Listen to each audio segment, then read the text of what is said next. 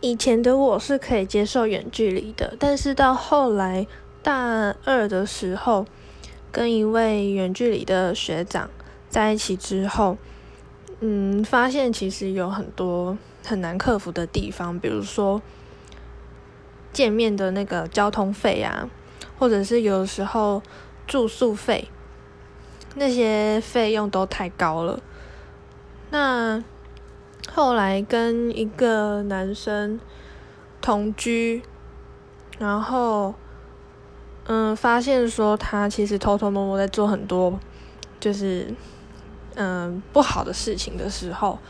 我就觉得住住在一起都会这样了，那远距离的话该怎么办？